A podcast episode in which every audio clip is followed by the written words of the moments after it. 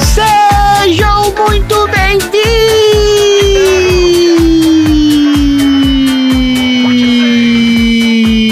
cinéfilos de sofá. Peguem a sua pipoca de micro-ondas e vamos a mais uma sessão aleatória. Nesse podcast a gente sorteia um filme, debate temas inusitados, repletos de explosões, salgadinhos e planos de fuga. Eu sou Tozeira e Carol. Hum. O que é que, se aparecer na sua frente, você simplesmente perde a linha?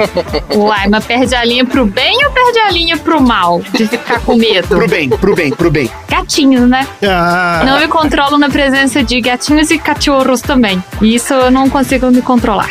O baby ainda já era. Nossa, e se for uns filhotinhos assim, tudo desengonçado ainda, não dou conta. Andrezinho, Diga. você gosta mais de Doritos sabor queijo ou fandango de presunto? Doritos queijo. Hum, eu também, é muito bom, né? Doritos nacho. É aquele. É aquele nacho, aquele vermelho. É vermelho. É o Eu melhor também Dorito que concordo, é tem. muito bom aquele. E vou te falar, Carol, que aqui tem uma quantidade absurda de sabores de Doritos e são todos uma merda. Então aquele é o único que é bom. Porque tem. É, Achei que você ia falar que era tudo sensacional. É chile, não. É tudo a pimenta. Assim, varia só o grau de pimenta. Mas esses é são bons, são bons. Não, é horrível, é horrível. É terrível. Aquele cara. vermelho tradicional que é o bom mesmo. É, aquele lá que é o bom. Aquele é o bom. O fandango de presunto, ele tem o seu charme, mas eu acho que ele não ganha do Dorito. Não ganha do Doritos, eu concordo. Dudu, qual foi a comida mais trash que você já comeu? provavelmente foi um salgado de madrugada, né? Estrada. Nossa, Daqueles cara. podrão, é. Nossa. Daqueles podrão. Nossa, aquele salgado de três dias de idade Isso, já. que você reza pra não ter a diarreia. Nossa. É desses aí mesmo. Aquele que o Dudu achou que era um kibe, mas na verdade era uma coxinha coberta de mosca. Exato. Na verdade, eram as moscas da coxinha. Aquele do graal, mesmo. de 3 horas da manhã, quando para o Nossa. ônibus. Não, que graal. Não tem, o negócio não tem nome. né? Não da, tem da- nome. da tia. Eu daquela vendinha que não tem, não tem nome. O graal é a versão gourmetizada da vendinha de beira de estrada. Tom, se você pudesse rogar uma praga em alguém, qual praga seria e em quem? Ah, eu acho que mais legal do que rogar uma praga é você rogar a praga igual o meu ex-vizinho rogava a praga. Grande José Mojica Marins. Você é do Ex-vizinho? caixão, é seu vizinho? Ele morava aqui perto de casa. Você tá de É sacanagem. sério? O Tom é cheio de história. É, eu pegava ônibus pra ir pro trabalho, aí eu passava na rua onde ele morava, e aí ele morreu, acho que ano passado ou dois anos atrás. É, alguns foi anos. recentemente, faz Morreu uns alguns anos anos, é. E aí, todo dia de manhã, ele tava lá sentado na calçada, ele já tava bem debilitado já, esperando, acho que algum tipo de fisioterapia, vir buscar ele lá. E infelizmente não tava mais rogando praga. É, ele fala, apragado dia! você! Você! E todos você. Ele nunca falava nada no plural. Não, nunca falo no plural. É isso verdade. mesmo. Hoje a praga do dia é que você coma eternamente pipoca vindo da lata do lixo. Don't you come back. I do not understand you. Don't you come back. Oh, baby, please. Don't you come back no more.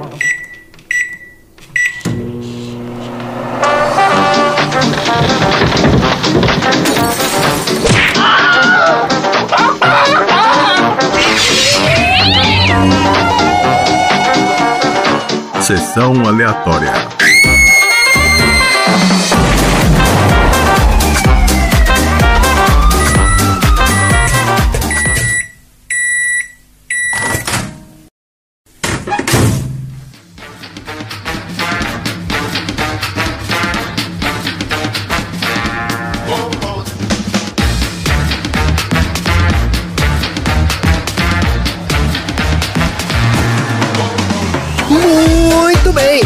Começando mais um episódio do Sessão Aleatória, o podcast mais florestal da Baixa Podosfera. Esse é o podcast preferido dos bichos esquisitos que não estão preocupados com o valor nutricional da sua alimentação. Porque aqui na Sessão Aleatória, a gente aborda temas nutricionais relevantes para essa bicharada. Por exemplo, no nosso episódio 33, lá do Cidade dos Anjos, a gente fala, né, sobre... Aliás, a gente tem a maravilhosa participação da Thaís, falando da pera e seus inúmeros formatos, cores e benefícios. Ah, maravilha. Ó, lá no nosso episódio 17 do Matrix, a gente falou das carnes do futuro. E no nosso episódio 28 do Mad Max Estrada da Fúria, a gente fala da potomania, que é o vício em água. É um distúrbio alimentar complicado aí, né? Ficar atento para não ficar viciado em água. Mas antes da gente se nutrir de informação, então, com os nossos assuntos aleatórios, a gente sempre começa a nossa história aqui falando de um filme. E o filme de hoje é O Sem Floresta, uma animação leve e divertida que traz personagens carismáticos e usa de forma inteligente o subtexto para tecer um retrato crítico e atual do nosso modo de vida. E hoje, já que a gente vai falar de um filme Good Vibes, nós convidamos aqui a pessoa mais good vibes da podosfera, que é a Carol Barros, do Pet Lady Noir. Carol, seja mais uma vez muito bem-vinda ao Sessão Aleatória. Oi, meninos. Muito obrigada pelo convite. Andrézinho, muito obrigada por me descrever como uma pessoa good vibes. Eu preciso me lembrar disso mais vezes ao longo do dia. E acho super importante a gente falar do Sem Floresta. Acho que dá pra gente transformar esse programa que geralmente é tão engraçado e leve aí numa crítica social foda também. Olha aí. Vamos ver se rola. Eu conto com o Dudu, com a presença de um veterinário, pra me apoiar nessa causa aí. Tamo junto. Maravilha. a Carol, você já participou com a gente, né, como convidada lá no nosso episódio do 101 Dálmatas, episódio 21. Exatamente. Mas hoje você ouviu o nosso chamado de socorro e veio aqui salvar essa gravação, substituindo a Marina, que teve um compromisso inadiável. Aqui a Marina tá participando do encontro anual dos podcasters Bad Vibes. Ela foi lá representar o, o Bad Vibes Cast, que é o podcast dela aqui. ó. Nós mandamos a nossa representante. Exatamente, ela foi lá pra, né? E na falta de uma mineira, vocês chamam outra, que aí a gente substitui, o pessoal nem percebe muita diferença, a não ser pela good vibes. Isso aí. É. Mas, Carol, antes da gente começar a nossa conversa aqui, lembra aí o nosso ouvinte de onde você vem e onde que a gente te encontra aí nas internets da vida. Bom, quem quiser me ouvir falando sobre comportamento e bem-estar dos bichinhos, eu tenho um podcast que é o Pet Lady Noir. Tanto o Tom, quanto o André, quanto Dudu e a Marina já tiveram lá. Vocês me encontram em qualquer agregador e também no Twitter e no Instagram como The Pet Lady BH. Maravilha, então vamos falar de bicho aqui também, né? Vamos, Vamos. vamos, falar de bichinhos também. Então vamos falar do filme. Ó, o filme de hoje, como eu falei, é o Sem Floresta e saiu da lista do Dudu. E Dudu, fala aí pra gente por que o Sem Floresta no Sessão Aleatória. Essa foi a minha lista de quatro melhores animações com animais. E tinha nessa lista o Rei Leão, tinha nessa lista o Ratatouille e tinha nessa lista o Procurando Nemo e o Sem Floresta. Olha aí. Todos filmes excelentes, então qualquer um que tivesse sido sorteado seria um, um ótimo programa. Verdade, todos ótimos mesmo. É, isso é excelente mesmo. Uma ótima lista. Esse filme aqui foi legal, que eu não tinha visto ainda, então. Eu também não. Olha só, esse eu vi várias vezes já. Ah, muito bom. Então, bora falar do filme. O Sem Floresta é uma animação da DreamWorks de 2006, dirigida por Tim Johnson e Kerry Kirkpatrick, com roteiro do Kerry Kirkpatrick, Len Bloom, Lorne Cameron, David Roselton. Esses desenhos sempre tem 200 roteiristas, né? E uma curiosidade, esse desenho é baseado num quadrinho, na verdade é uma tirinha de jornal chamada Over the Hedge, que é o título original do desenho. Vocês sabiam disso? Olha, eu não Olha, sabia. É, então. Eu também não sabia que tinha quadrinho, não. Que legal. Tem um quadrinho escrito por um cara chamado Michael Fry, desenhado por um cara chamado T. Lewis. Ó, você não sabia disso, mas esse Tim Johnson, que é o diretor desse desenho aqui, ele também foi o diretor do Formiguinhas, de 98, e de um outro desenho chamado Simba, a Lenda dos Sete Mares, 2003. Esse não, não conheci, não. E aí, esse filme aqui foi estreia na direção do Kerry Kirkpatrick, que divide o crédito de direção com ele, né? Antes, aquele cara tinha sido roteirista de vários filmes de sucesso, entre eles A Fuga das Galinhas. Nossa, eu adoro Fuga das Galinhas. Esse filme é muito legal, Nossa, é né? bom demais. Fuga das É Galinhas é muito bom. Fuga das Galinhas é É o foda demais. quinto da minha lista. Ah, então, pois é. Aí não aparece também. não, não vai, a lista é só quatro, ainda tem É, a lista era 4, tá certo. E ele tinha sido roteirista também da adaptação pro cinema do Guia do Mochileiro das Galáxias. Oi, Um olha. clássico lá do Douglas Adams, que virou filme em 2005. Um bom filme, né? Mas foi pouco reconhecido, né? Que é uma história difícil de adaptar, né? É difícil de fazer filme, né? É, É pois difícil, gente. É muito difícil porque é muita E coisa. aí o pessoal não entendeu muito a proposta. E você tem que tal. fazer um negócio meio que pra todo mundo, então. É, aquele filme é um pouco complicado. Mas ó, eu vou deixar aqui a minha, minha recomendação pros nossos ouvintes escutarem o episódio do 80 Watts, podcast lá do nosso querido Xi, que ele fez sobre os 40 anos do Guia do Mochileiro das Galáxias, com a May Santos, que é especialista no assunto, hein? Olha. Ó, que massa. É, um episódio bem bacana, então, pra quem se interessa aí pelo mochileiro, vai lá dar escutada no Chi. E eles falam desse filme, falam da série, muito legal. Ó, na dublagem original em inglês, O Sem Floresta tem um elenco estrelado, viu? Encabeçado pelo Bruce Willis, que faz o RJ, Sim. sabia disso? Sim, eu sabia. Aí tem o Gary Shandling, que faz o Verne. Esse cara é um comediante de stand-up. Eu lembro dele, mas pelo nome eu não identifiquei, assim, tive que ver a foto do cara Como que eles chamam? chama Gary Shandling. Esse cara, ele era comediante de stand-up. O maior sucesso dele foi um programa chamado The Larry Sanders Show. Se você olhar Ah, pra sim. cara dele, você vai lembrar Cara é dele. conhecido. Esse filme ainda tem o Steve Carell, né, o nosso querido Michael Scott, do The Office, fazendo a voz do Remy. A Wanda Sykes, fazendo a Stella. Ela também é comediante de stand-up, viu? Inclusive é considerada uma das maiores comediantes de stand-up de todos os tempos. Eu não sabia disso. Ela é engraçada pra caralho. Tem ainda o William Shatner, que faz o Ozzy, que é o eterno Capitão Kirk lá do Star Trek. Uhum. E o Nick Nolte faz o Vincent. O Vincent é o urso, né? O Vincent é o É o urso. urso. E aqui, ainda sobrou uma ponta aqui pra Evan Lavigne, faz a Heather. Quem que é a Heather? Que é uma das gambazinhas. É a Ah, filha gambá. Ah, tá bom. gambazinhas, A versão brasileira desse filme é dublada por uma equipe de dubladores mesmo. Não tem aquele negócio de ficar botando Faustão, não tem nada disso. É o Marcelo Sandrini, o RJ, o Clécio Souto faz o Verne, o Alexandre Moreno faz o Remy e, ah, tem a presença ilustre aqui, ó, tem a Preta Gil, ela faz a Estela. Olha só. Ah, A Estela é a Jaratataca. Ah, não, mas aí você não tá ajudando, a Jarata Não, não tô ataca. ajudando o quê? A Jaratataca é aquela pretinha que, que, que solta o, o, o cheiro horroroso. Não, Aqui não, gambá também. é o Pepe Le Pew, assim, que... Isso, Pepe é a Jaratataca ou Cangambá que chama. Olha só, pesquisa aqui no Google, tem aproximadamente 12 nomes parecidos. Maritataca, Tacataca, Cangambá, um milhão de nomes pro mesmo bicho. Tudo igual, Isso, né? Brasil, né? Mas a Jaratataca ou Cangambá. Tá certo.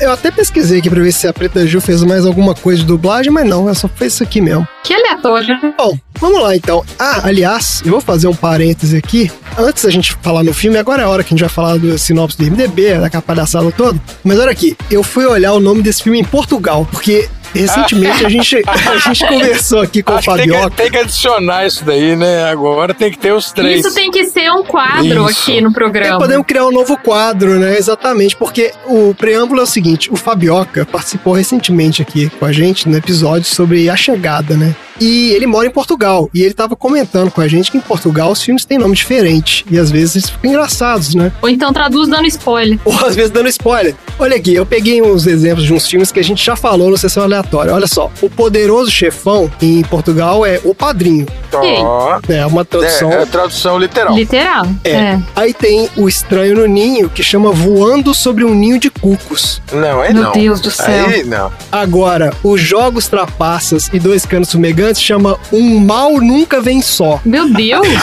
Por quê? Achei demais. Era um filme de terror, ninguém sabia. Eu acho que é porque vai acontecendo um monte de coisa, né? Que vai mas- piorando a situação do cara. E ele é que só conta o filme. no, no filme inteiro, né? Do Pode ser também. Mas a moral da história é o seguinte: esse filme aqui em Portugal, o Sem Floresta, chama Pular a Cerca. É, porque é over the head. É, Over the Head. Pular a cerca em português do Brasil tem outra conotação, né, gente? É, É, exatamente, fica esse esquisito. filme aí não pegaria aqui no Brasil. Ia ficar meio esquisito botar o filme de criança com esse nome. Não, Tudo bem. é, dá certo. Bom, bora lá então falar pra sinopse do IMDB desse filme aqui. Um guaxinim intrigante engana uma família de criaturas da floresta para ajudá-lo a pagar uma dívida de alimentos mas ele aprende uma lição sobre família. Mas por que intrigante o Guaxinim? Coitado. Realmente, essa sinopse do IMDB, olha, é um capítulo à parte desse programa, viu? Ah, eu fiz o meu, a minha sinopse semi-MDB aqui, porque esse filme também, gente, é um filme simples, ele não tem muito, né, o que elaborar, não. É, mas Mas, tem aquela profundidade, assim. Ele É, né? tem, Não- ele fala. não, ele tem um subtexto. tem Não, a gente vai falar, a gente vai falar. Sim, Isso, a gente vai falar aí. subtexto. Mas vamos, vamos falar aqui Não do. é assim, não. O maior subtexto desse filme é porque ele fala do trabalho do Dudu. É isso que o Dudu trouxe pra gente comentar aqui. É sobre o, o dia a dia do Não. veterinário. Eu já entendi, Dudu. Qual que é o seu lance, cara? É isso aí. Olha só. O RJ é um guaxinim espertão que vive de roubar comida dos outros. E aí ele resolve que é uma boa ideia roubar o estoque de comida de um urso gigantesco chamado Vincent, que tá hibernando na caverna dele lá no finalzinho do inverno. Só que o roubo dá totalmente errado e o Vincent acaba acordando e pegando o RJ no pulo. Nisso, a comida acaba caindo na rodovia e é completamente destruída. Daí o Vincent dá então uma semana pro RJ devolver toda a comida dele exatamente como tava. Vou abrir um parênteses aqui para falar que esse é o mesmo enredo dos jogos trapaças do Escanos Fumegantes. Até aqui né? é a mesma história. Por isso que é a mesma história. Aí, olha só, o RJ sai desesperado procurando comida e acaba indo parar num bosque e conhecendo um bando de bichos esquisitos, que o Dudu sabe aí os nomes todos, que também acabaram de sair da hibernação. Liderados por a tartaruga, que é o Verne, Opa, Jabuti. É Jabuti, ele já tá corrigindo. Jabuti, assim. tá corrigindo. Então, vamos fazer aqui então o quiz. O Remy é o quê, Dudu? Ele é um esquilo, não é? Isso. Eu tinha colocado aqui a gambá Estela, mas vou arrumar aqui a jaratataca, Estela, uma família de porcos espinhos Ok. E um casal. Ah, é aqui, ó. Isso aqui que eu tinha ficado na dúvida. Porque fala que eles são possum. Ó, possum. É o gambá. Então tá bom. Pai e filha. Ah, sim, sim, sim. Bom, aí essa galera acordou da hibernação e tá super intrigada por um arbusto artificial que agora separa o pequeno bosque onde eles vivem em um recém-construído bairro de alto padrão. Sem nunca ter visto nem interagido com os humanos, os animais ficam muito confusos e desesperados ao perceber que o pouco que restou do bosque não vai ser suficiente para eles se alimentarem durante o inverno. Daí o RJ vê uma oportunidade e convence os animais que eles podem ter comida suficiente se eles o ajudarem a roubar os humanos. Obviamente com o objetivo de devolver a comida pro urso, né? Então ele quer roubar o produto do roubo dos bichos. Onde que a gente já viu isso? Claro, jogos trapaças. É o mesmo roteiro. No final das contas, o RJ convence então os bichos a roubarem lá a comida dos humanos, mas para isso eles vão ter que enfrentar agora um terrível exterminador de pestes, que é o Verminator, e eventualmente descobrir que a amizade vale muito mais do que um tubo de Pringles. E isso é o filme. Muito bom. Vamos lá então, quero ouvir análises profundas agora. É o seguinte, esse filme mostra claramente a perda de habitat dos animais com a expansão da urbanização aí pelo ser humano. E aí os animais que sofrem as consequências. Fazer um comentário rápido, que aqui em Belo Horizonte nós temos aí um, entre um milhão de aspas, problema com os gambás. Hum, Estão na cidade toda. É super comum as pessoas. Gambás, micos, capivaras. Na casa da minha mãe, direto aparece gambá fêmea com os filhotinhos. Ah, que fofinho. Eu, pessoalmente, adoro gambá. Eu acho uma gracinha. Eu acho um bicho tão feinho que ele fica extremamente fofo. E Tipo eu. Isso.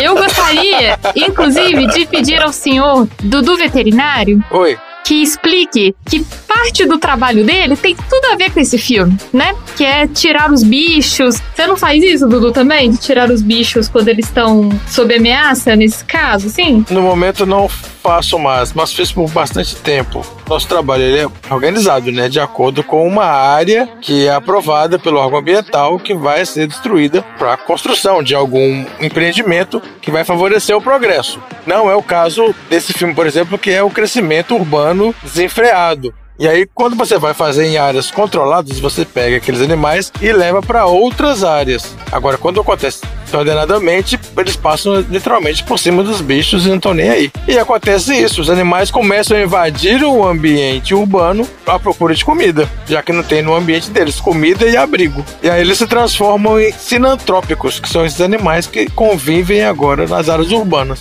E aí a gente, né, o ser humano acha que são pestes, né? Trata como praga, porque isso aqui não deveria estar entrando na nossa casa. Acha que isso é um problema, né? Sendo que foi o que aconteceu foi o contrário, né? O ser humano que entrou na casa do bicho. Muito profundo esse filme. É uma denúncia. Ele tem esse subtexto que é legal também, mas você sabe que eu achei que o filme ia mais pra esse lado. Assim, eu imaginei que no fim ia ter alguma lição nesse sentido, mas não foi muito, né? Porque a lição do final é mais de família, sobre amizade e tal. Não tem uma lição do tipo os humanos, sei lá, explode aquele bairro e os humanos vão embora, sabe como é que é? Mais amizade e menos ecologia, né? É, nesse realmente no final não tem uma lição assim de meio ambiente, não. Mas ele mostra claramente, né, o que acontece quando você destrói, né, o ambiente do E o choque dos animais, né? Que nunca tinham visto aquilo. É. Você já tinha visto esse filme, Carol? Já tinha visto esse filme e eu gosto bastante dele, eu acho ele bem interessante. E eu quero salientar aqui uma frase dita pelo Guaxinim, É o RJ. ele fala uma frase que eu achei muito interessante quando ele tá mostrando a questão, tipo assim, o tanto de comida que tem com os humanos e tal, ele fala assim: para os humanos, muito é sempre pouco. E eu achei essa frase extremamente simbólica pra esse filme, do tipo, nunca vai ser o suficiente. Pode ter o tanto de comida que for, o tanto de espaço que for, que nunca vai ser o bastante pra eles. Que a gente vive pra comer. Isso é uma crítica interessante do consumismo, né? Como um todo, assim, não só da questão da comida, mas do nosso modo de vida que é consumir tudo o tempo todo, né? E achar que a felicidade tá nisso, né? É, ele tá exato. sempre ali querendo mais, né? E você, Tom? Qual foi o seu veredito aí do Sem Floresta? Eu achei o filme bem divertido, eu não tava esperando, né? A gente acaba não conhecendo tantos esses filmes que saem um pouquinho do eixo da Pixar, quando se trata de animação 3D, mas eu me diverti bastante com esse filme. Eu assisti o filme no áudio original dele, então deu pra perceber bastante a atuação dos atores. A única questão é que eu achava que o filme, por ser muito rápido, às vezes ele repetia a fórmula dele um pouco demais, assim. Mostra confusão, aí para a confusão, aí o Verne fica contando a história de que o outro mocinho lá tá enganando todo mundo, aí ninguém acredita no Verne porque o cara tem uma solução incrível que é de mostrar comida, mas eu achei um filme bem, bem, bem divertido. Eu achei a, a atuação do Steve Carell muito legal. Ah, ele é ótimo. E deu a perceber claramente, assim, o estilo dele e tal. Foi bem legal mesmo.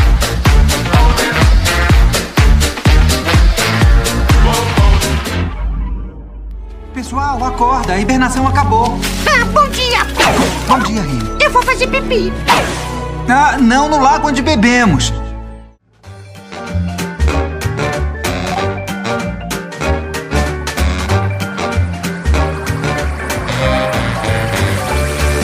Então, vamos falar um pouco da produção do filme? Vamos. Ó, essa história começa com um cara chamado Don Bluth, que é um diretor de animação lendário. Esse cara começou a carreira na Disney nos anos 70. Depois, nos anos 80, ele abriu o próprio estúdio de animação dele. Trabalhou em vários videogames, dirigiu várias animações e tal. As mais famosas foram o Em Busca do Vale Encantado, de 88. Nossa, eu adorava. Esse filme é muito bom. Ah, então. Triste. É triste o Vale Encantado? Nossa senhora. Eu, eu não lembro desse, não. Ó, ele dirigiu A Polegarzinha, de 94, e Anastácia, de 97. Hum, Daí nessa época, no final dos anos 90, esse cara tava trabalhando num filme chamado Titã AE, pra Fox. Departamento de animação deles lá, vocês já viram esse filme? Eu vi. eu não vi, não. Esse eu não vi. Era uma animação que misturava tanto coisa 3D quanto animação 2D. Era bem interessante. Isso, é esse mesmo. Aí olha só, esse cara tava trabalhando nesse filme e ele viu essa tirinha do Over the Hedge e pensou assim, pô, isso aqui dá um filme legal. E ele convenceu o pessoal da Fox a comprar lá os direitos da tirinha. O pessoal da Fox comprou os direitos, né, e começou a pensar em várias formas de fazer esse filme. Primeiro eles pensaram em fazer com animais de verdade, com aquela boquinha mexendo, tipo baby. Nossa. Não ia dar Nossa, certo. que péssimo. Ah, isso seria Eu horrível. odeio. Nossa, eu odeio isso tão profundamente. Só Baby que salva. É, é- é de lascar mesmo, aquela boquinha de, de bichinho Nossa, falando. gente. É coisa muito anos 90, né? É, mas aí depois mudaram de ideia. Aí eles resolveram fazer uma mistura de CGI com o mundo real, tipo o, o Alvin, os esquilos. Só que aí também os caras, ah, não, esse aqui vai dar muito trabalho e tal. Aí tentaram fazer stop motion. Se esse filme não- do Alvin aparecer aqui, a gente vai ter que gravar aspirando balão de hélio, todo mundo. É verdade. Nossa, vai ter que gravar essa. Esqueletos. Não, terrível, Ai, terrível. cara, não quem que aguenta aquelas musiquinhas todas estilo Alvin, né, cara? Olha, minha sobrinha, Andrezinho. Só criança mesmo, eles Eu adoram. acho que criança se amarra. Acho engraçado, né? Aquelas É, vozinhas tipo de. Teletubby também, com aquela vozinha É, esquisita. tem essas e- vozinhas assim, mas é insuportável, nossa. Bom, aí os caras cogitaram fazer também stop motion, fizeram uns testes lá, mas não deu certo. Aí finalmente decidiram fazer animação por computador mesmo. Aí tava tudo certo para esse Don Bluth dirigir o filme e ele começou a montar a equipe. O roteiro foi escrito pelos autores da tirinha lá, que é o Michael Fry e o T. Lewis. E a produção ia começar assim que eles lançassem esse Titã AE aí que o Tom assistiu. Uhum. O filme, o Titã AE, foi lançado em junho de 2000. Mas o que aconteceu? Esse filme foi um fracasso completo. Foi mesmo. De um orçamento de 75 milhões, o filme fez 37. Tomou um baita do que prejuízo. Caraca, Mas fez 37, não sei como. Ninguém ouviu falando desse filme. caramba. Então, mas o filme eu acho que ele tecnicamente ele era até interessante, né, Tom? Ele era inovador. Era. Ele era um filme bem feito. E aí foi aquilo que eu disse. Era um filme de animação que fugia da Disney, Pixar, essas coisas. É difícil mesmo. Mas como é que você ficou sabendo desse filme? Eles investiram bastante em propaganda. Tinha até revista em quadrinhos e tudo que saiu na época. Mas não foi o suficiente, pelo visto.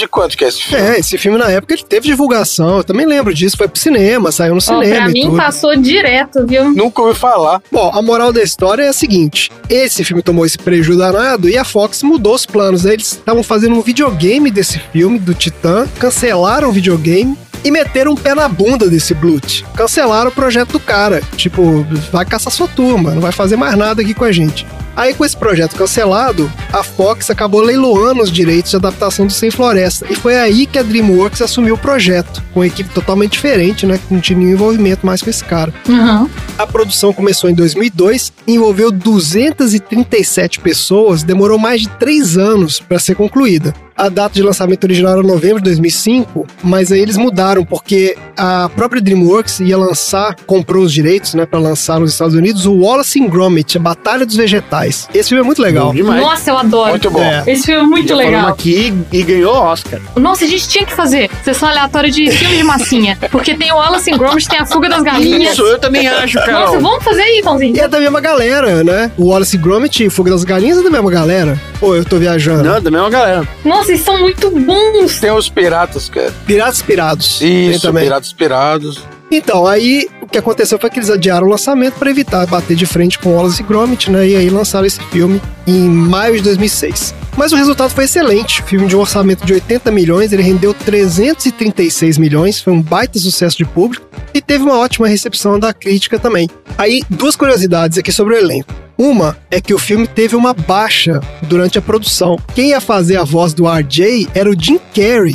Ele já tava trabalhando com os caras, fazendo tudo lá, mas pulou fora no meio do caminho. E aí chamaram o Bruce Willis. Ia ficar muito caricato. ia Gosto ficar mais do Bruce estranho. Willis, hein? É, ele é mais centrado. Porque o, o RJ tá focado no objetivo ali. O Jim Carrey é maluco.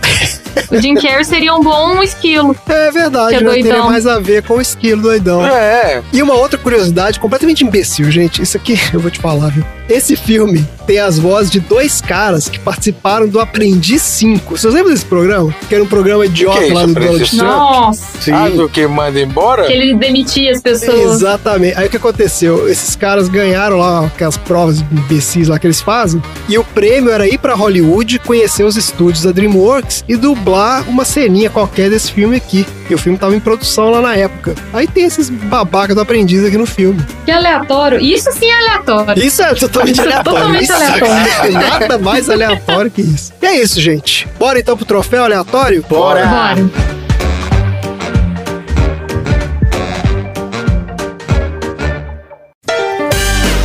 Troféu aleatório.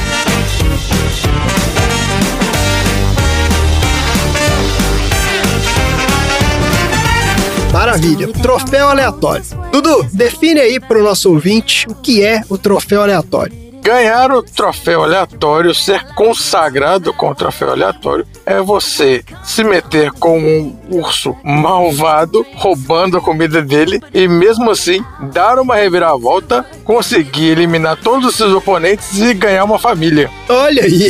É bom demais. É o RJ, pensou na vida. Vamos lá então, troféus aleatórios. Carol, você tem um troféu aleatório pra distribuir pra esse filme? Tenho. Eu mantive uma, uma lógica no meu troféu aleatório condizente com a minha última participação. da primeira vez que eu estive aqui nesse podcast de garbo e elegância, eu concedi um troféu aleatório para o Hugh Laurie pela participação dele como capanga em 101 Dálmatas. E nesse filme, agora no Sem Floresta, eu gostaria de conceder um troféu aleatório para a cantora canadense Avril Lavigne por ter dublado a gambazinha Heather. Provavelmente foi o nome mais aleatório que eu li na lista do elenco, assim. Tava lá Bruce Willis, não sei o que, não sei o que. Avril Lavigne?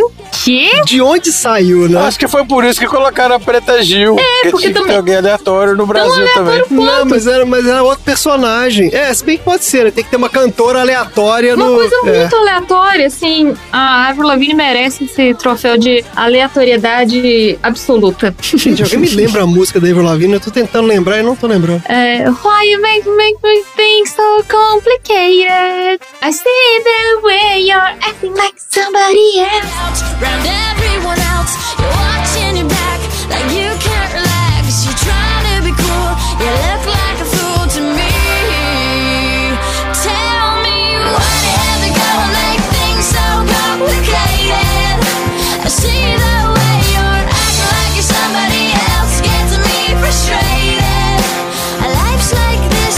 Às vezes é porque é amigo de alguém. Ela nem tinha morrido ainda. É verdade. Ela nem tinha sido pelo- Ela nem substituída tinha morrido ainda. Quem morreu, gente? A Avril Lavigne, É, pô. Avril Lavigne. Tem essa teoria do, do- Você não da conspiração de Ela que a- claramente morreu. ela morreu e foi substituída Por uma Ah, tá. sósia. por uma É o Paul sósia. McCartney do, do- É, exatamente. 2000, Tem tá bom. várias evidências aí na internet. Ah, Diz que nossa. saiu uma foto recente dela que ela tá igual quando ela tinha 15 anos. Não, ela tá mais nova. que maravilha. Ela Maravilha. rejuvenesceu. Ela tá cada vez mais Deve ser que eles trocam uma vez por ano, todo ano troca a mesma É, pessoa. troca é, ela, aí né, coloca uma Troca de o 15 modelo anos. do, do robô. Põe outra Avril Lavigne lá. E não sei se vocês sabem qual é o lance do, do backstage dela. É a melhor coisa que eu já vi. O lance do backstage dela se paga monota pra conhecer ela, né? É o Meet and Greet. Ai, eu vi isso! Só que ela é muito consciente com relação à possibilidade de pandemias. Então, quando você paga uma nota pra conhecer ela, você não pode chegar perto. Mas perto, assim, dois metros. Você não pode Ué. chegar. Não pode, você não pode encostar nela. Você conhece ela a 3 metros de distância? É. Você dá um oi, dá um tchau. E qual que é a estratégia? Ah, Eu vou tirar uma foto com você, André, atrás de um biombo vermelho. A gente tá a 3 metros de distância. Alguém vai lá, tira uma foto. Aí ele edita que a gente tá perto. ah, não, cara. Exatamente. Sério? Ah, não é Sério?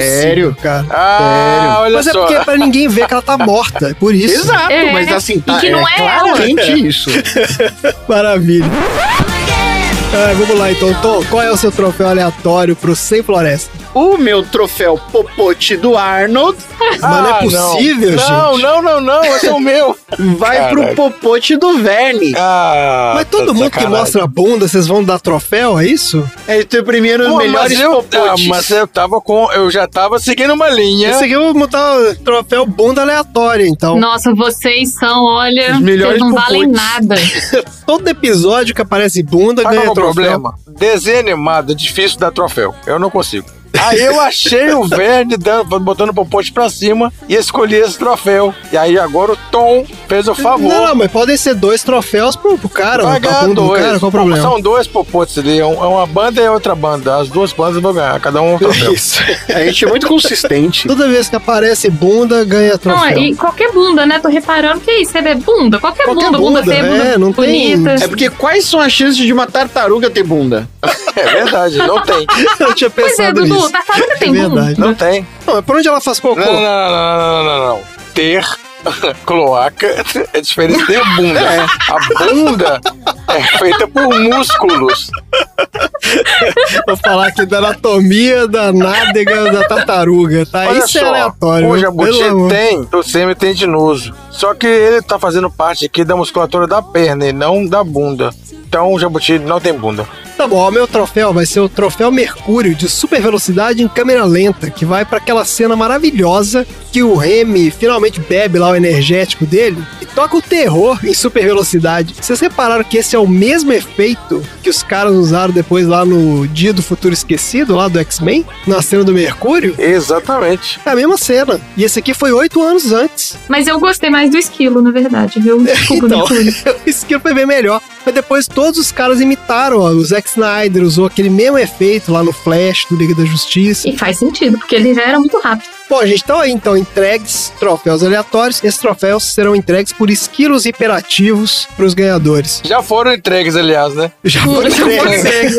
Isso. Enquanto você falava aí. Já entregou. foram entregues agora. Dudu, temos recados hoje? Temos, Carol, Eu? você já colocou os seus filmes no nosso baldinho de pipoca? Olha, ainda não. Como não, Carol? Você tem que colocar os seus filmes preferidos. Por que, que você não aproveita e me explica? Olha só, vai lá no Linktree do Sessão Aleatória, tem lá a seção do ouvinte, lá a área do ouvinte, para você colocar os seus filmes preferidos para a gente poder fazer debates inusitados e milaborantes sobre os seus filmes. Se torne o Aleatória não só participando do nosso programa, mas também com os seus filmes para a gente debater. É, e tem que falar quais são as grandes vantagens também, porque se você colocar o seu filme, você vai pra uma planilha maravilhosa onde a gente lista todo mundo que foi sorteado. Já estamos na, na segunda dezena né, da planilha. Já estamos na segunda dezena, então já tá, já essa planilha tá crescendo. E você ainda ganha o direito, o direito e o dever de participar do nosso grupo do Telegram, que é onde a gente fica colocando essas fotos dessa maluquice que a gente fica falando aqui. Tá cheio de fotos da Avery Lavigne no, no tapete vermelho aqui dela, aqui no biombo É, vermelho. deve ter foto de bunda de tartaruga, deve ter tudo lá agora. Eu imagino os aleatórios lá no Telegram recebendo essas fotos sem entender nada. Tipo, Por que, que vocês estão Mas é mandando isso fotos mesmo. da Avril Lavigne, de Jabuti? Por que, que vocês estão fazendo isso? Participe lá, Carol, pra você também poder ver essas fotos. Isso, é isso aí. Ótimo, eu quero participar mesmo, viu? Adoro um grupo. Muito bem, gente. Então, bora pros assuntos aleatórios? Ah, bora! Bora!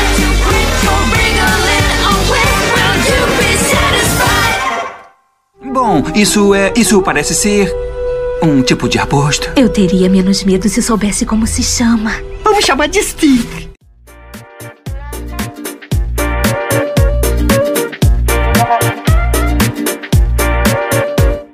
Vamos lá então, gente. Assuntos aleatórios. Ô, Carol, você sabe que a gente sempre fala que os assuntos aleatórios são o prato principal do podcast. Pra esse aqui, o que, que vai ser? Junk food, né? Eu imaginei que ia ser um tubo de Pringles. Tudo que for de porcaria. Aquele pacote de Cheetos que o Andrezinho compra nos Estados Unidos, que você abre, cospe pó laranja na sua cara, você fica igual o Trump e você pega câncer na hora. Na hora que desenvolve Na câncer. hora. Sim, na hora, automático. Você pega câncer. Pega câncer. Exatamente. O câncer. Pega câncer. Na hora você pega Ele câncer. gruda em você. Então. Radioativo o negócio. vamos lá então, assuntos aleatórios. Dudu, vamos começar com você então, que é um especialista aí no assunto. Já deu sua aula aí de bunda, de falou de jaratataca. Qual é o assunto aleatório da semana? Deu sua aula de funda.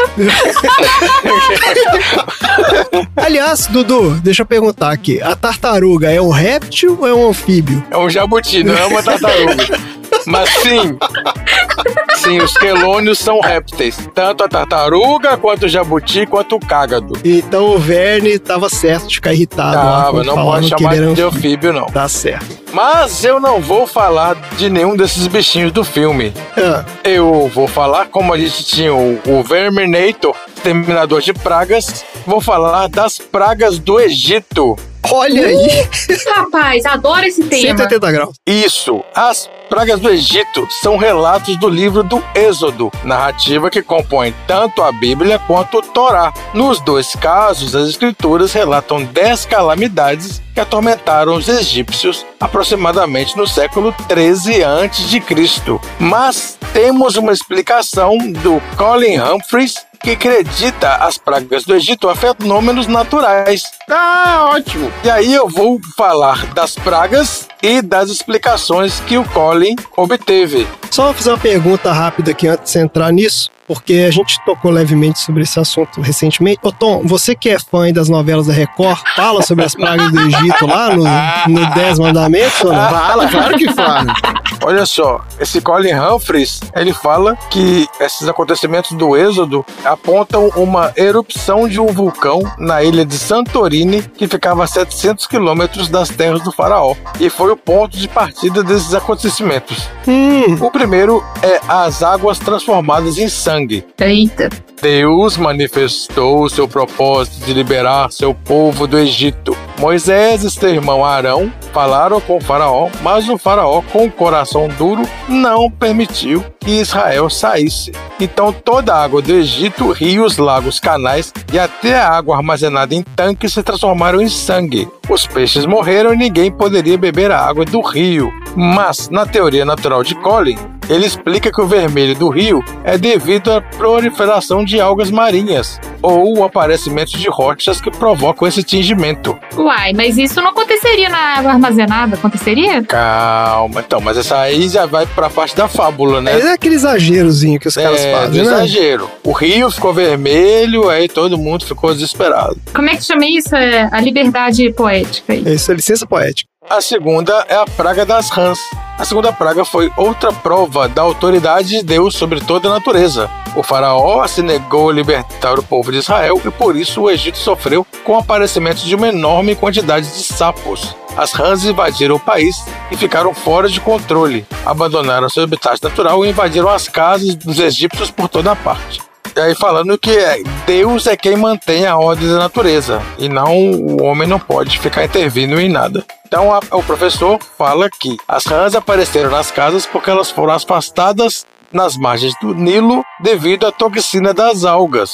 Ah. Eu morei num lugar que tinha, tipo, uma epidemia. Não sei se pode chamar de epidemia. De rãs. Epidemia de rãs? Eu não sei se chama isso. É uma praga, né? A praga. É um descontrole populacional. Isso. Eu morei na Austrália por um tempo e lá tinha um problema sério com rãs, porque na Austrália, assim, eles tiveram uma, uma proliferação enorme de gafanhotos que estavam destruindo as plantações. E aí eles, tipo, o governo levou rãs pra comer esses gafanhotos e aí as rãs. Ah, nunca A dá Austrália é um certo isso. péssimo exemplo pra Nunca dá certo isso. é. Ilhas nunca dão certo esse tipo de coisa. Então, o lugar que eu morava lá tinha muita rã, era super comum, assim. Vamos lá. A terceira praga é a praga dos piolhos. Essa praga surgiu a partir do pó da terra. Deus mandou que Arão batesse a vara no chão e o pó da terra do Egito se transformou em piolhos. Infestou pessoas e animais. Uh, O Colin falou que essa praga de piolhos ocorreu por causa de uma mudança de temperatura, um temporal seguido de clima seco. Além disso, o inseto já era um problema na região, ele só se proliferou. Ah, isso que eu ia falar. Piolho né, nessa época, cara, tinha pra todo lado, né, cara? Devia, se achar alguém que não tinha piolho, que devia ser difícil. Basta uma criança no prezinho. Ah, não tinha aquele pentezinho pra tirar Nossa, piolho. que coisa tudo grudado. asquerosa aquilo, gente. Aquilo é asqueroso. Nossa, doía a cabeça. Nossa Aquilo senhora, a mãe passava com a mesmo. violência, né, cara? Pra arrancar o cabelo. E a um- criança. E o escalpo, né? Arrancava o escalpo da criança. a praga das moscas é a quarta. Ah, Por causa da dureza do coração do faraó, Deus enviou a quarta praga, grandes enxames de moscas. E aí ele fez a distinção entre os egípcios e os hebreus. Do lado das terras do Egito, todos eram assolados pela mosca, mas na terra dos israelitas não haviam moscas. A lição é que Deus cuida do seu povo. Que faraó pela saco, hein? Que fica mandando um monte de praga. Não, mas o faraó ele não tava mandando a praga. O faraó não, o tava faraó só. tava- né? Não, quem mandou a praga foi Deus. Ele tava dando migué ali, fingindo que não tava entendendo, que era com ele. É, que faraó pela saco toda hora do tipo assim, ó, eu tô pedindo um negócio, você não tá fazendo, ó. Não aprende, bicho. E olha só, o Collins explicou que essas moscas foram uma consequência da ausência dos sapos no rio. Hum, Olha como é que a coisa vai. Uma coisa puxa a outra. É ecologia aí. É ecossistema. caraca, o Dudu tá interligando tudo, hein? O sapo come mosca. O sapo saiu do rio, aí a mosca prolifera. Lá na Austrália não tinha mosca, então, né, Carol? Não me lembro, viu? É capaz até de ter, mas eu não me lembro. Porque tinha tanto sapo lá onde eu morava que acho que não tinha espaço pra música, não. Eles acabavam com tudo antes. Aí, teve uma peste agora sobre os animais. O maldito do faraó recusou-se a libertar o povo mais uma vez E aí Deus, o Deus também, tá difícil, ele não consegue fazer um negócio definitivo, né? Só paliativo, só. Mata o faraó.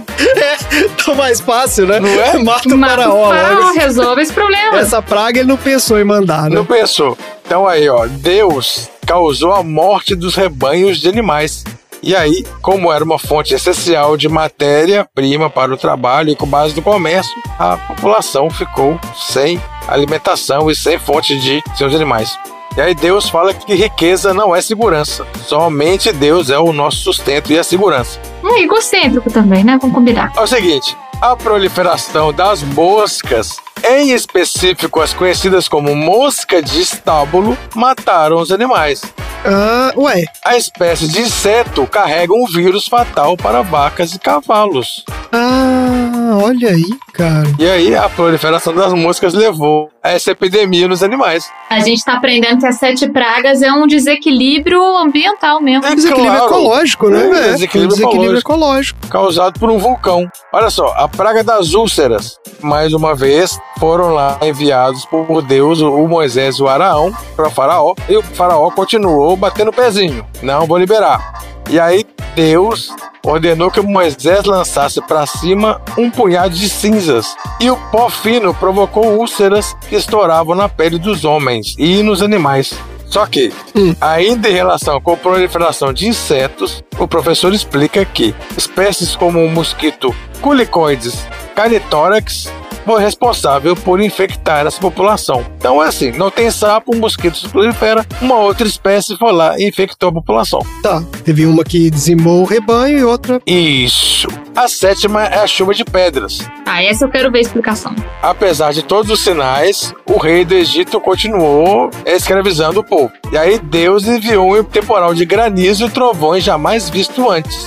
Ele falou para os egípcios recolherem os gados para poupar os animais que estivessem no campo. De acordo com a primeira teoria, a chuva de pedras é possível e pode ocorrer durante tempestades. Foi uma chuva de granizo violenta que aconteceu. Foi isso que aconteceu.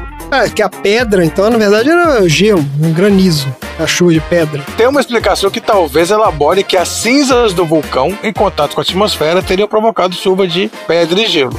Ah, tá. A oitava é a praga dos gafanhotos. O faraó tá lá, batendo pezinho, braço cruzado. Não vou, não vou, não vou. E aí Deus ordenou uma, uma nuvem de gafanhotos jamais vista que se ajuntou sobre o território e devastou as plantações.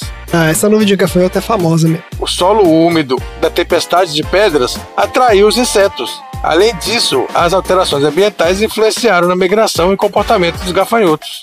Simples assim. E lá tem direto essas nuvens de gafanhotos. Até hoje. Até hoje, teve uma que quase chegou no Brasil. Caramba. É verdade, é, ano foi- passado eu lembro disso. É, exatamente, foi ano passado. É que ele tava lá na Argentina. É. Tava rolando a pandemia, aí começou a rolar uma praga de gafanhoto, uma nuvem que tava na Argentina e desviou. Quase chegou no sul do Brasil. A nona praga é a praga das trevas. Dessa vez faltou luz. Houve escuridão total. Ah, isso é fácil, né? As cinzas do vulcão. A nona tragédia foi causada por uma tempestade de areia, Ah, tempestade. um de eclipse areia. solar ou uma nuvem muito densa, tão densa de gafanhotos, que escureceu tudo. A última é a praga sobre os primogênitos. A última praga foi a morte de todos os primeiros filhos. Foi o pior juízo executado sobre o Egito, pois trouxe a morte em todas as casas. Novamente houve uma distinção entre o povo de Deus e o povo egípcio.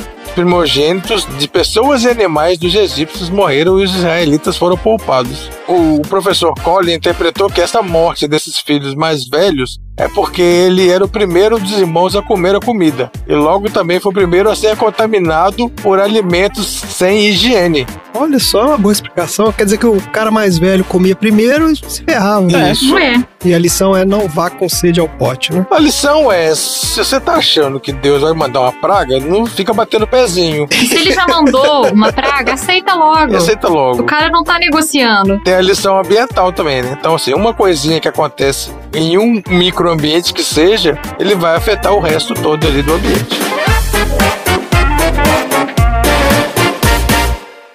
É uma cerca viva e não deve ter medo dela, meu amigo anfíbio. Ela é o caminho para a boa vida. Ah, na verdade, eu sou um réptil, mas todo mundo comete esse erro.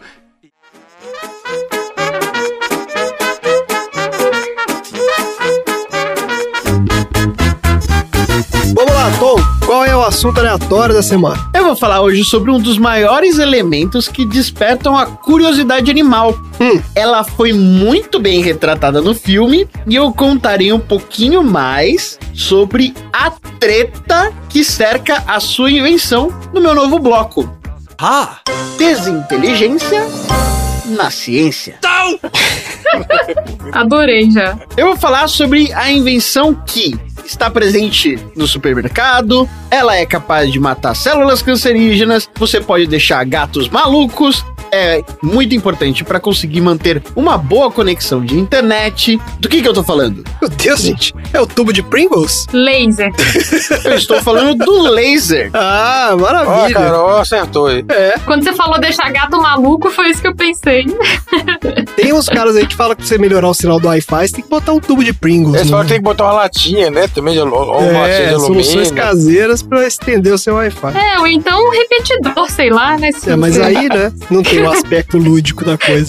Ah, vamos lá então, Tom. Laser. O laser é um aparelho que emite uma luz por um processo de amplificação óptica baseada por uma emissão de radiação eletromagnética. E a palavra laser é um acrônomo. Sabe o que é um acrônomo? Uma abreviação. Exatamente. É um acrônimo para Light Amplification by Stimulated Emission of Radiation. Olha aí, cara. Uh, rapaz. Parabéns pro cara que deu esse nome. E a gente vai contar sobre a treta que girou em torno de, afinal, quem foi o inventor do laser. Vamos lá. Em 1917, Albert Einstein começou a estabelecer uma fundação teórica sobre o laser e o maser. Eu vou falar um pouquinho mais pra frente a diferença entre um e outro. Em 1953, um cara chamado Charles Towns e alguns estudantes da graduação, chamados James Gordon e Herbert Zeiger, produziram o primeiro tipo de amplificação de microondas por meio de um aparelho que estimulava princípios de luz parecidos com um laser, mas apenas amplificando essas radiações microondas, ao invés de utilizar uma luz infravermelha. Mas isso foi antes dele entrar pra polícia? Hã? O James Gordon? O comissário Gordon. Ah, é verdade, eu não tinha pensado nisso. é. É, foi, porque ele ainda estava na faculdade. Ah, genial. Em 1957, o Towns, com a ajuda do seu cunhado, que também era pós-doutor na Universidade de Colômbia, tentou fazer um maser, que ao invés de ser um simples facho de luz, ele era uma grande amplificação massificada dessa luz, ou seja, um spot de luz gigantesco. Tá bom. Enquanto isso, um garoto chamado Gordon Good percebeu que havia problemas na criação desse maser, porque ele seria menos útil para aquilo que era proposto na época, que era conseguir economizar energia. Esse garoto, chamado Gordon Good, começou a trabalhar na possibilidade de criar um feixe de luz onde, onde havia a possibilidade de você direcionar para onde apontar, montar.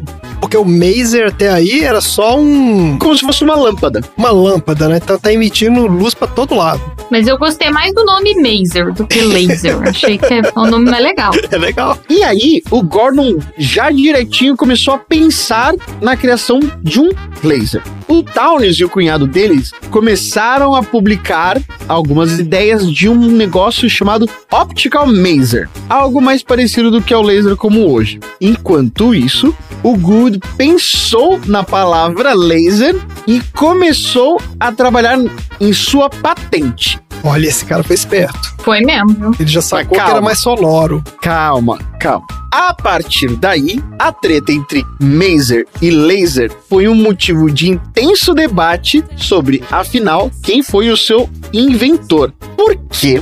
Apesar do Gould ter sido a primeira pessoa a entender o funcionamento do laser e a pensar no termo, ele simplesmente pegou a fórmula do Maser e aprimorou registrando seus cálculos num caderno. Hum. Ao mesmo tempo, tanto o Townes quanto o cunhado dele já estavam trabalhando na teoria e aplicação do laser, ao mesmo tempo em que patentearam a tecnologia. Ô, Tom, vou fazer só um parênteses aqui que eu tô achando muito engraçado você falar o cara e o cunhado dele. É muito bom falar sobre o cunhado. ele não tem nome, ele é só o cunhado do outro cara. Não, é só o cunhado, isso é muito nome. Tipo, ele não... o registro da história dele né, é o cunhado do cara, entendeu? O fulano e o cunhado dele. Aí os caras foram lá e, pô, patentearam. Esses aí foram mais espertos. Isso. O cara e o cunhado que patentearam Aí, chegaram até a ganhar o prêmio Nobel. eita, Olha, Mas não por causa disso, tá? É. A gente vai falar um pouquinho mais pra frente. tá bom. O Gordon, que era o cara que tinha escrito antes de todo mundo e anotou num caderninho, simplesmente não teve o menor crédito. E nem era acreditado quando ele vinha com essa história. Ninguém deu bola pra ele quando ele levantou a letra de que era ele o inventor do laser. Porque enquanto o Townes e o cunhado eram PHDs, O cunhado também. os dois eram. O Gordon era só um cara que tava na faculdade e que gostava bastante de ciência. Até que ele entrou para o comunismo. Ah, Eita! aí começou. Aí- Aí, Aí sim. Acabaram com ele. Ele estudou física na faculdade e depois foi para Yale para tentar ter um pós-doutorado, um PhD. Mas ele teve que sair da faculdade por causa da Segunda Guerra Mundial. Ele tinha sido recrutado, mas aí um professor deu para ele a ideia de criar um projeto lá universitário com outros cientistas para ver se conseguia segurar ele para evitar que ele fosse para a Segunda Guerra. Ah, tipo assim, pra dar um migué no exército. Faz um estudo aqui. Rebola alguma coisa aí. Inventa qualquer coisa aí, mano. Fala que você tá trabalhando aqui que você não pode ir. Isso, exatamente. Aí ele conseguiu não ir pra guerra, mas também não ficou na faculdade. Uma coisa importante aconteceu. Ele conheceu uma garota e essa garota encaminhou ele para o mundo do comunismo. E aí ele abandona o estudo da física para começar a participar de grupos de estudos marxistas. E qual era o lance? O Gould era um cara muito loucão. Ele começou trabalhando numa fábrica de espelhos ele fazia espelho melhor do que ninguém. E gostava bastante de inventar. Fazer espelho melhor do que ninguém. O reflexo do espelho dele era maravilhoso. Exato, é aquilo que eles conheciam como o espelho puro. Olha aí, cara. Você não conseguia perceber em alguns momentos que aquilo se tratava de um espelho, porque a projeção da imagem era muito, muito vívida. Nossa. Em 1947, ele tinha criado um tipo melhorado de lente de contato na época. Ou seja, na maioria das pessoas, todo mundo ainda estava utilizando óculos e o cara estava inventando lente de contato. Nessa mesma época, o cara ele era tão loucão que ele tinha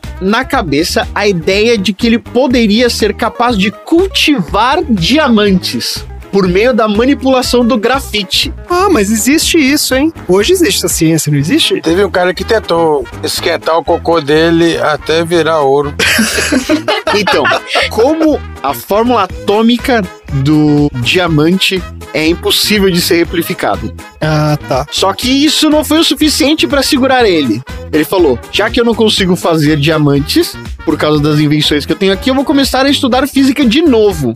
E aí ele vai para a faculdade pela terceira vez, dessa vez para a faculdade de Colômbia para tentar o pós-doutorado em física. E aí é quando eles trombam o Townes, E o cunhado e dele. o cunhado do Tal.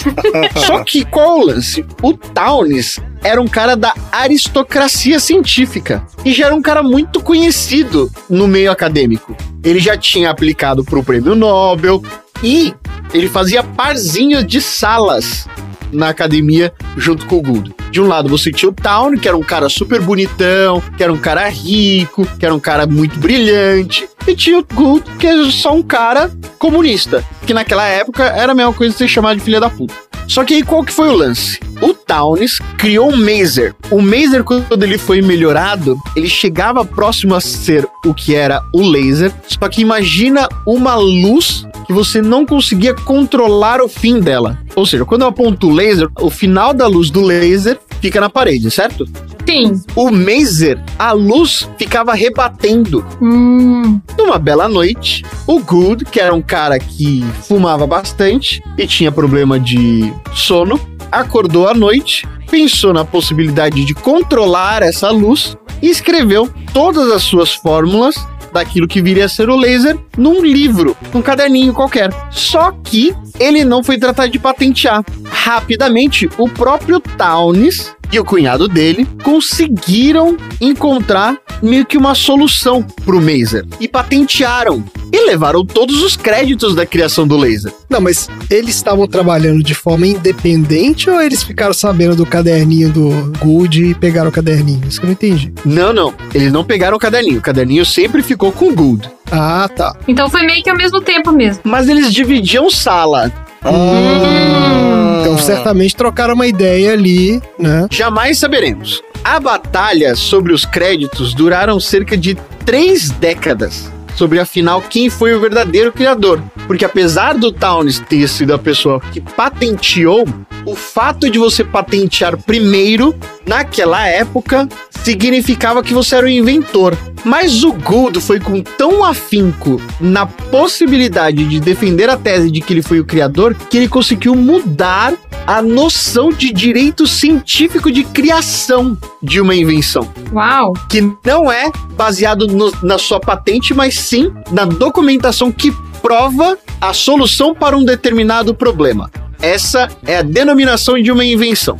Não adianta nada você inventar qualquer coisa que ele não resolva um determinado problema. É se você inventar alguma coisa, mas você não disser pra que que serve, É, ué, você não consegue explicar o que que é aquilo. Qual que é o objetivo daquilo, né? Exatamente. isso. De verdade, eu tô parando aqui com um terço de história. não, não A batalha jurídica se estende bastante. Eu vou contar depois porque é bem interessante mesmo. Tá bom. Quando a gente tiver então outro assunto aí relacionado a laser, Sobre a amizade de uma pessoa com o seu cunhado.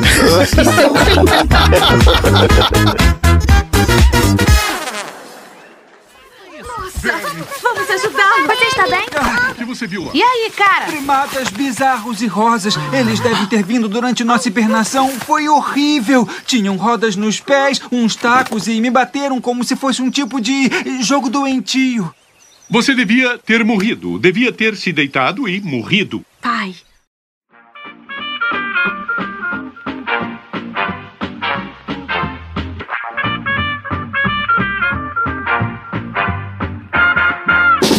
Vamos lá então, Carol. Vamos encerrar brilhantemente aqui o nosso episódio. Qual é o seu assunto aleatório? Bom, meninos, ao contrário do Dudu e do Tom, que fazem uma extensa pesquisa acadêmica sobre o assunto, eu sempre penso em assuntos aleatórios que eu gostaria até um pouco de debater com vocês. Mas eu vou explicar um pouco do contexto do meu assunto aleatório. Eu tenho um canal no YouTube. Isso parece um, um jabá, talvez seja, mas é pra explicar de onde que vem isso. Fica aí, fica aí. Eu tenho, eu tenho um canal no YouTube. Como chama o seu canal no YouTube, Carol? Ó, youtube.com.br ThePetLady. Olha aí. Lá eu também falo de comportamento e bem-estar animal. Mas eu estava produzindo um vídeo pro meu canal há algumas semanas que eu decidi falar um pouco de temas polêmicos do universo pet. E tem muita polêmica. E uma das polêmicas que eu me deparei é a existência de pets, cachorros e gatos veganos. Ah, pronto. Eu não sei se vocês já ouviram falar disso. Ah. Pois bem, Dudu veterinário já está puto da cara aqui.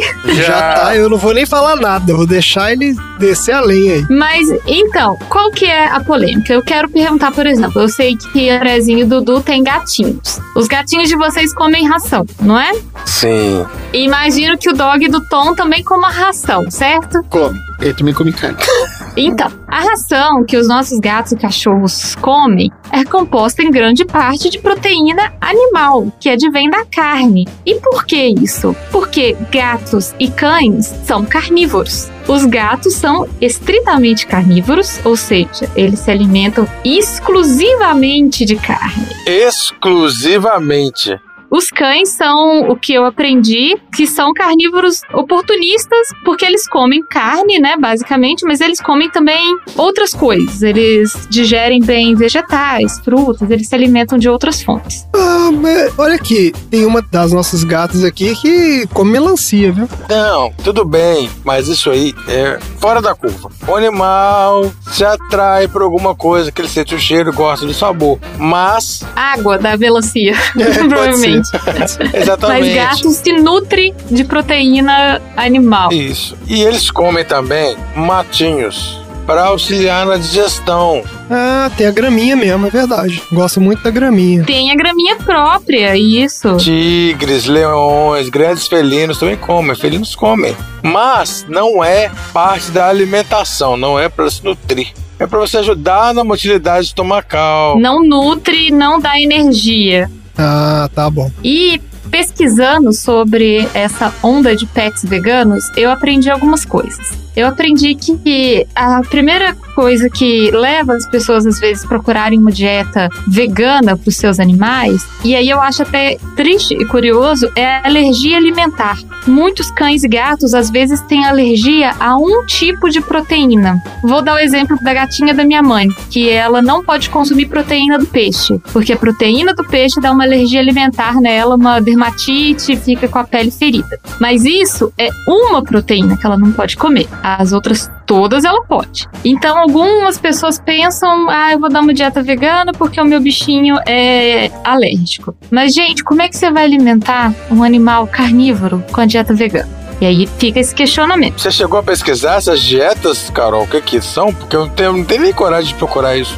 Eu cheguei a ver. São dietas que buscam proteína vegetal, Dudu. É, leite de É, soja. tipo aquele hambúrguer. Hambúrguer do futuro. Por exemplo, eu como vegetariana, eu consumo muita proteína vegetal, tipo lentilha, feijão, tofu, soja. Eu como ainda leite, né, queijo. Então, o que eu li de uma veterinária que trabalha com alimentação natural para pets, né, para os pets que comem a comidinha mesmo, Ok, alimentação natural é uma outra história, assim, completamente embasada nos nutrientes naturais dos alimentos. É outra história. E o que ela explicou é que alguns cães, poucos cães, conseguem sobreviver com uma dieta ovo-lácteo vegetariana.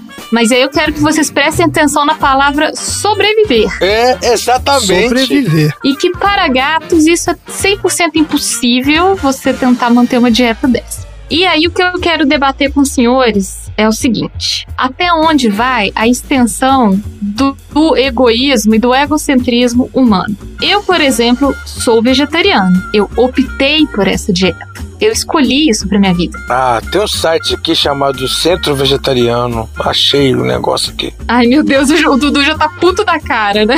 Vai, continua aí, desculpa. E aí, como o RJ fala no filme que eu já comentei, para os humanos até muito é sempre pouco, né? A gente nunca tá contente com nada. E a gente quer transformar os nossos pets no espelho do que a gente é, sem respeitar as características biológicas deles, fisiológicas, comportamentais.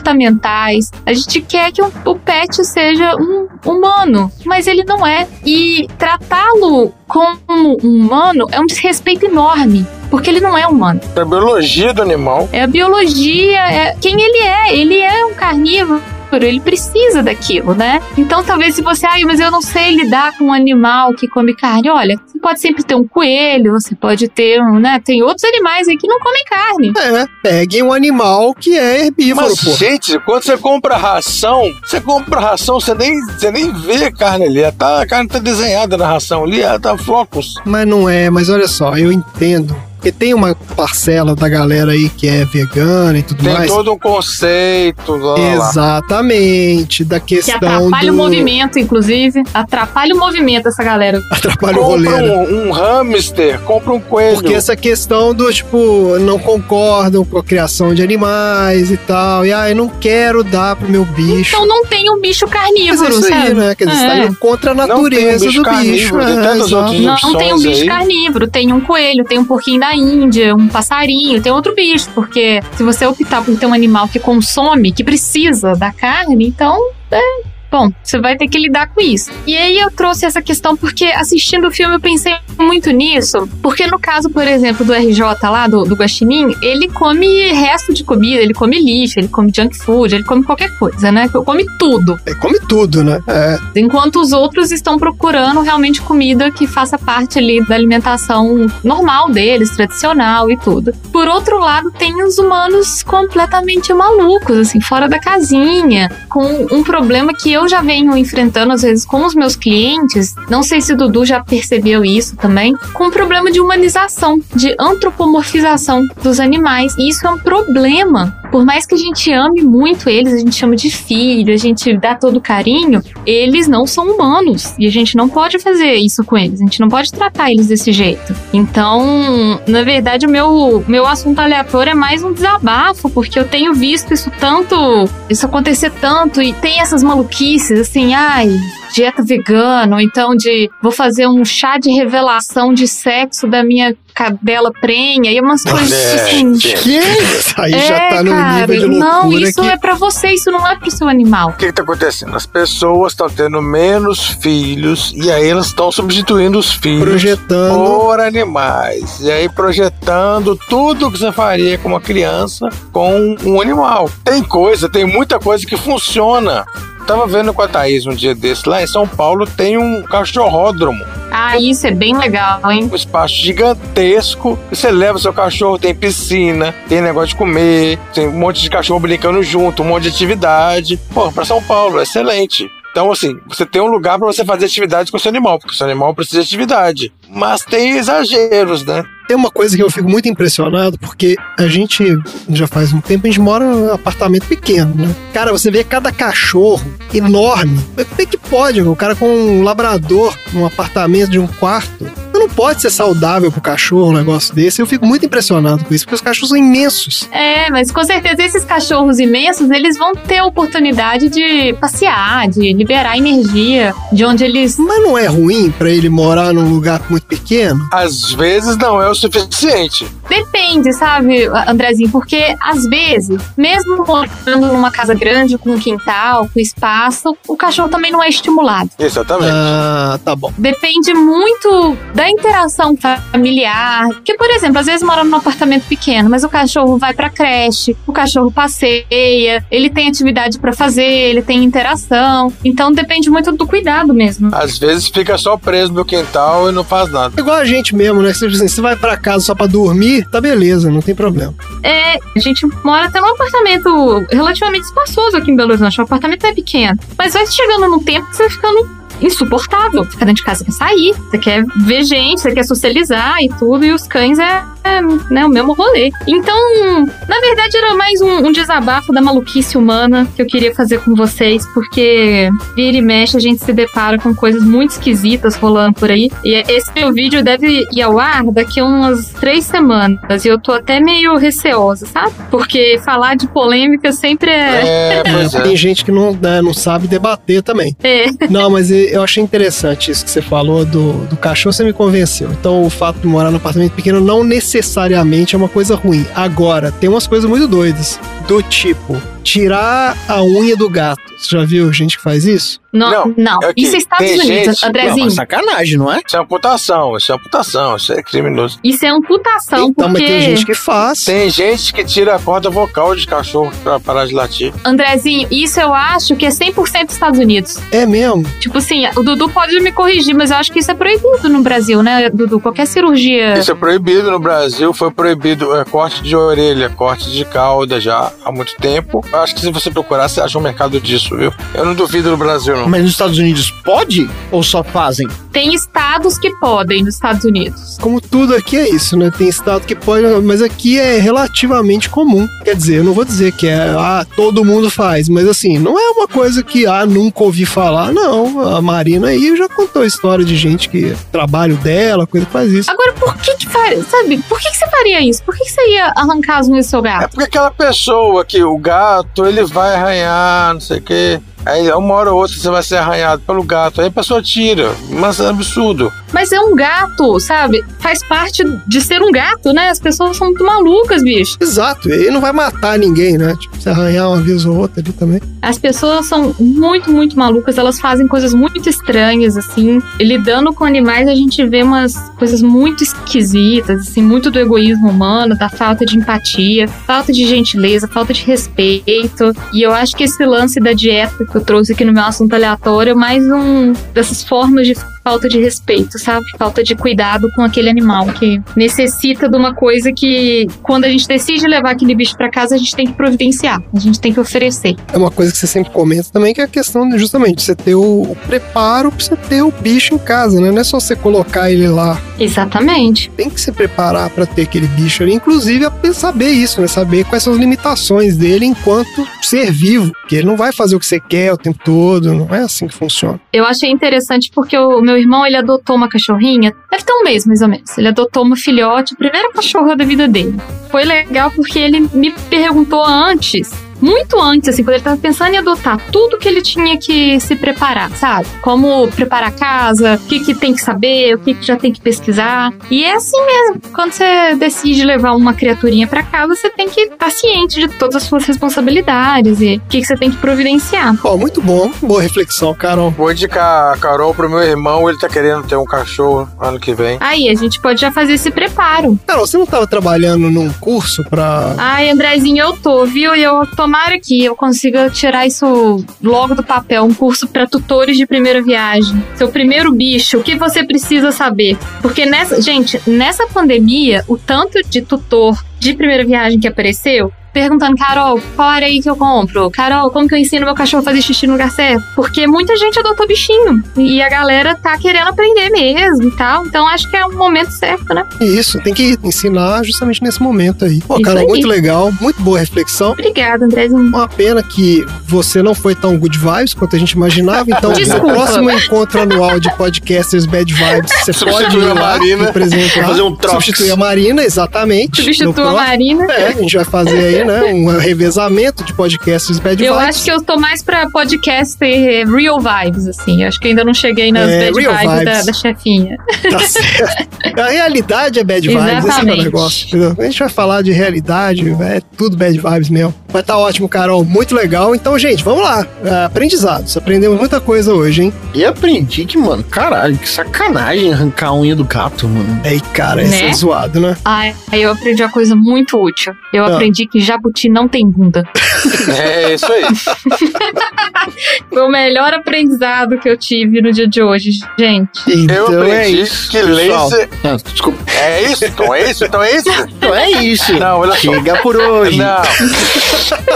Eu aprendi que laser é Light Amplification by Stimulated Emission of Radiation. Que foi inventado pelo cara e seu cunhado. É isso. Por hoje é só. Fala tchau, gente. Tchau. Tchau, gente.